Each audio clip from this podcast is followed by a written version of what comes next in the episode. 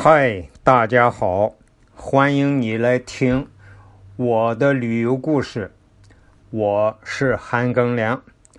上一节给大家讲了呃塔公寺，我们从塔公寺出来，继续往北走，经过塔公草原，挺漂亮的一个草原，也就一个小时的车程。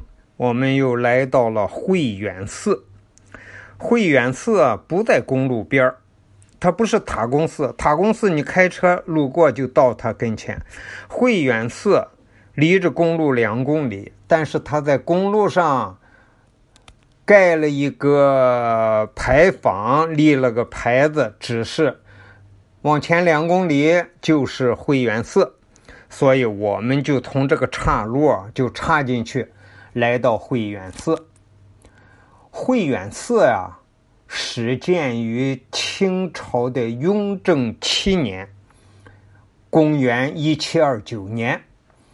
在藏区各教派的大大小小的寺院中啊，是唯一一座由国家拨专款建造的，是现在最比较。大的一个格鲁派的寺庙。当年啊，蒙古准噶尔部入侵西藏，藏区的秩序啊十分混乱。这个雍正皇帝啊，为了保障七世达赖的安全，增强西藏上层人士与祖国内地的联系。清政府就特选了这一块莲花宝地，拨国库的银子四十万两，仿照汉族的佛寺建造了这座这座慧远寺。这个寺庙规模宏伟，建造独特，飞檐斗拱啊，金碧辉煌。他曾经作为七世达赖喇嘛格桑嘉措的一个行宫，并且呢，十一世达赖喇嘛凯珠嘉措就降生在附近的下村，并在这个地方呢修行了两年，所以这个慧远寺呀就有些名气了。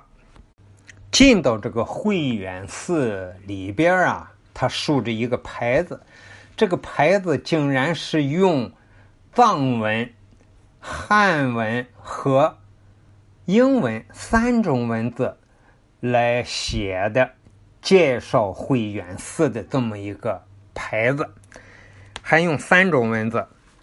慧远寺正门的那个墙啊，它不是修的墙。是用一排白塔，非常长，那个院子也挺大的呀。门左右两排是每一边都是两排白塔。哦，有这边就就将近一百个白塔，它那个院子挺大的，里边的那些建筑啊也都挺新的。它这个慧远寺最著名的是彩绘，它那个彩绘里头画了历代的帝王将军，还是各种唐卡画。慧远寺两位著名的活佛，在文化大革命中啊遭到了批判，那么到了一九八二年呢，就给他们两个都平反了。慧远寺。一九八二年重新开放之后呢，没有出现过一位僧侣私自出境的情况，也没有在寺庙的僧众中发生一起贴反动标语、撒反动传单、散布反动言论等等有损于祖国统一和民族团结的案件和行为。这就在泉州。藏传佛教当中呢，这个寺庙当中呢，成为一个维护祖国统一、啊维护民族团结的一个榜样。好，这一期跟大家介绍的是慧远寺。嗯，慧远寺具体位置在塔公寺北边，但是现在就进入了道孚县的地界。再往北走就是丹巴县。好了，谢谢你的收听，再见。